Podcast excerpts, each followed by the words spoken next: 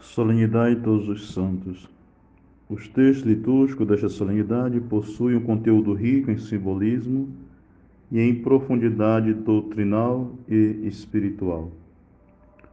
O livro do Apocalipse apresenta uma das passagens mais consoladoras da Sagrada Escritura. Fala do tempo presente como o tempo do perdão, o tempo da evangelização e da missão, que percebemos na primeira leitura.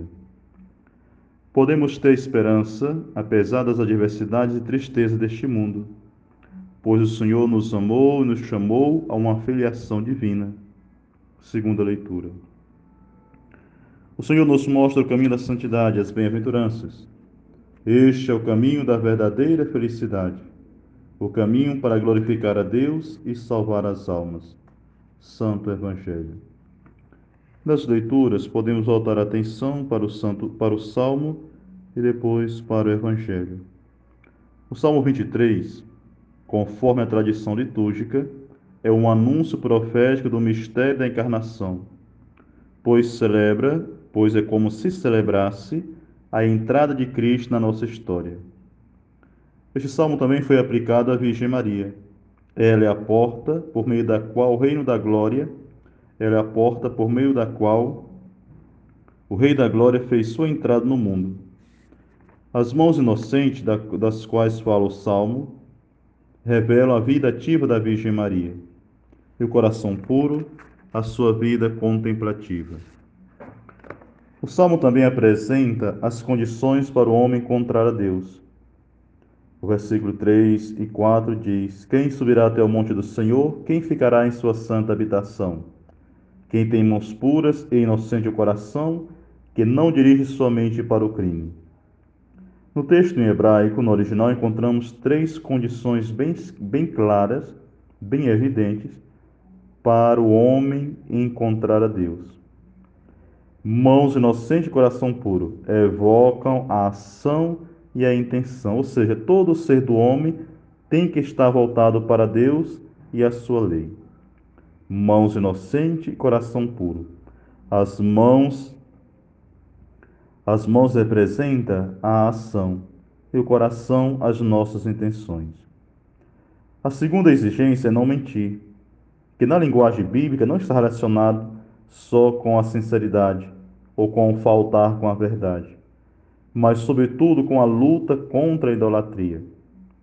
Porque para o judeu a idolatria era uma grande mentira e quem adorava os falsos deuses era um mentiroso. A terceira condição, não jurar falso contra o próximo. Uma civilização oral, como era o antigo Israel, a palavra não poderia ser instrumento de engano, mas era símbolo das relações inspiradas na justiça e na caridade, na justiça e na retidão. O homem pecador que deseja aproximar-se do recinto santo do recinto sagrado, deverá passar por uma experiência de purificação total. Só o Deus da santidade infinita pode purificar o homem pecador. Com seu perdão, vem sobre nós abundantes bênçãos divinas. Quando recebemos o perdão de Deus, bênçãos abundantes vêm sobre a nossa vida. No Santo Evangelho meditamos o Sermão da Montanha as bem-aventuranças. Só o Evangelho das Bem-aventuranças dá todo o seu sentido e sua verdade à existência humana. As bem-aventuranças não são um mapa da vida cristã, mas o segredo do coração do próprio Cristo. Todas as bem-aventuranças se cumprem plenamente na cruz. A nova lei promulgada, a nova lei dada por Jesus, no Sermão da Montanha, que estamos meditando, a nova lei promulgada por Jesus é muito mais exigente que a antiga. Não lhe basta um comportamento exterior correto, mas exige, pede uma pureza e uma sinceridade que comprometem a profundidade do coração humano. Oito bem-aventuranças de Mateus, que tem como objetivo principal a libertação e a grandeza do homem. A esperança da bem-aventurança futura nos faz felizes já aqui nesta realidade. Elas descrevem as condições essenciais que permitem à pessoa humana estar plenamente aberta à ação do Espírito Santo. Quando realizamos com fidelidade e confiança o caminho que elas indicam, então estamos disponíveis para a ação do Espírito Santo. As bem-aventuranças são ao mesmo tempo frutos do Espírito e condições para recebê-lo. A primeira bem-aventurança, bem-aventurados os pobres em espírito, porque deles é o reino dos céus. Esta é a fonte de todas as demais bem-aventuranças, pois cada uma delas, pois cada uma delas possui de certa forma a pobreza de coração. Esta pobreza é a liberdade de tudo receber e tudo doar. Também significa deixar-se conduzir com confiança pelos caminhos imprevisíveis da vida. Passar de uma sabedoria humana à sabedoria misteriosa de Deus. Meditar sobre a pobreza em espírito é também como praticar a fé, a esperança e o amor nas situações concretas da nossa existência. A pobreza em espírito é profética. Com o exemplo de desapego dos bens terrenos, proclamamos de forma silenciosa que existe um bem muito maior, que pelo qual vale a pena deixar tudo e buscar. Ser pobre no coração é santidade. A segunda bem-aventurança, bem-aventurados aflitos, porque serão consolados. A pessoa que chora no seu coração é capaz de alcançar as profundezas da vida e ser autenticamente feliz. Compartilha do sofrimento alheio e não foge das situações dolorosas. O tema do consolo é um dos mais belos da Sagrada Escritura. Consolador em hebraico, Menachem, é um dos nomes do Messias. Às vezes as lágrimas por si mesmas já são consolo, quando provém de amor, do amor, quando o coração da pessoa é, é tocado pela ternura de Deus até o ponto de não poder conter o pranto. As mais belas lágrimas são as que enchem os nossos olhos quando, iluminados pelo Espírito Santo, provamos o quão bom e suave é o Senhor. Para quem confia em Deus, até os males lhe trazem alegria. Terceira bem-aventurança: bem-aventurados mansos, porque possuirão a terra. A mansidão é outra expressão da pobreza interior, de quem deposita sua confiança apenas em Deus. A mansidão é uma das mais preciosas expressões do amor. Tem uma força para atrair e abrir corações.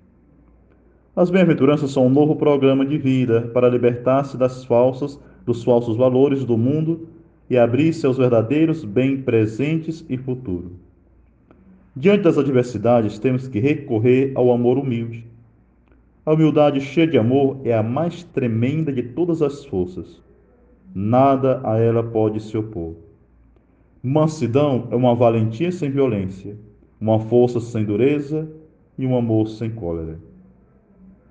Quarto bem-aventurança: bem-aventurados que têm fome e sede de justiça, porque serão saciados. A palavra justiça aqui é sinônimo de fidelidade à vontade de Deus.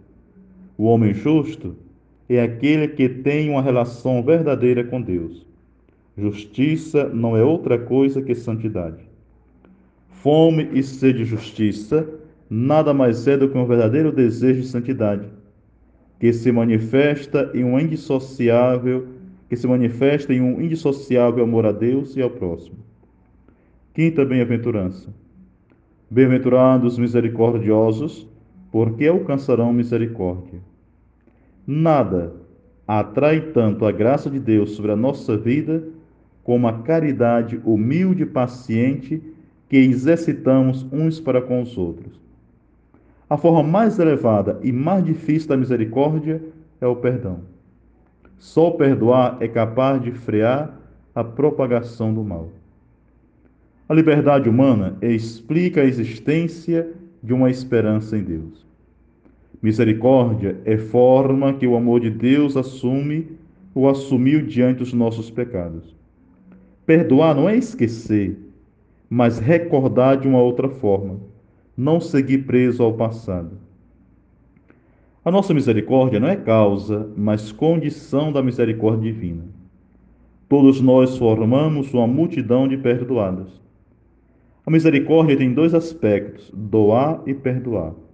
Reproduzimos em nossa vida um pequeno reflexo da perfeição de Deus, que doa e perdoa de forma ilimitada. Sexta bem-aventurança: os puros de coração. Bem-aventurados os puros de coração, porque verão a Deus. A pureza ilumina inteiramente a existência e transforma o nosso olhar sobre a vida. A pureza não está nas coisas, mas no olhar que temos sobre as mesmas. O coração puro é o que está voltado para Deus, não para si mesmo. O último grau desta pureza consiste em não julgar a ninguém. No coração se encontra a verdade de todo homem. Ao longo dos séculos, esta bem-aventurança ganhou três interpretações um a nível moral, outro a nível ascético e outro a nível místico. A nível moral, a pureza é a intenção no comportamento. A nível ascético, a pureza é o exercício das virtudes. E a nível místico é a purificação do coração, que possibilita a contemplação de Deus. Ter um coração puro é viver sob o olhar de Deus e tudo fazer com a intenção de lhe agradar. Na Bíblia, o coração significa as nossas verdadeiras intenções, o que realmente buscamos e desejamos para além do que aparentamos. Sétima bem-aventurança. Bem-aventurados que promovem a paz, porque serão chamados filhos de Deus. A melhor tradução seria pacificadores, palavra aplicada aos que usavam seu poder, muitas vezes o poder militar, para eliminar as hostilidades. A paz é também um equilíbrio interior, um estar reconciliado consigo mesmo. Adquire a paz interior e uma multidão encontrará a salvação ao teu redor.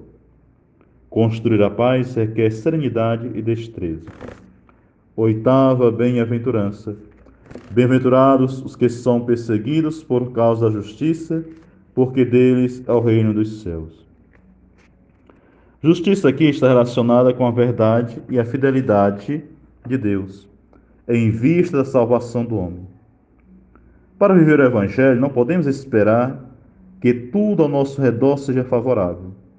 A cruz, especialmente as fadigas e sofrimentos que suportamos para viver o mandamento do amor, é fonte de amadurecimento e santificação. Então, esta é mais ou menos uma explicação dos textos litúrgicos deste dia em que celebramos a solenidade de todos os santos.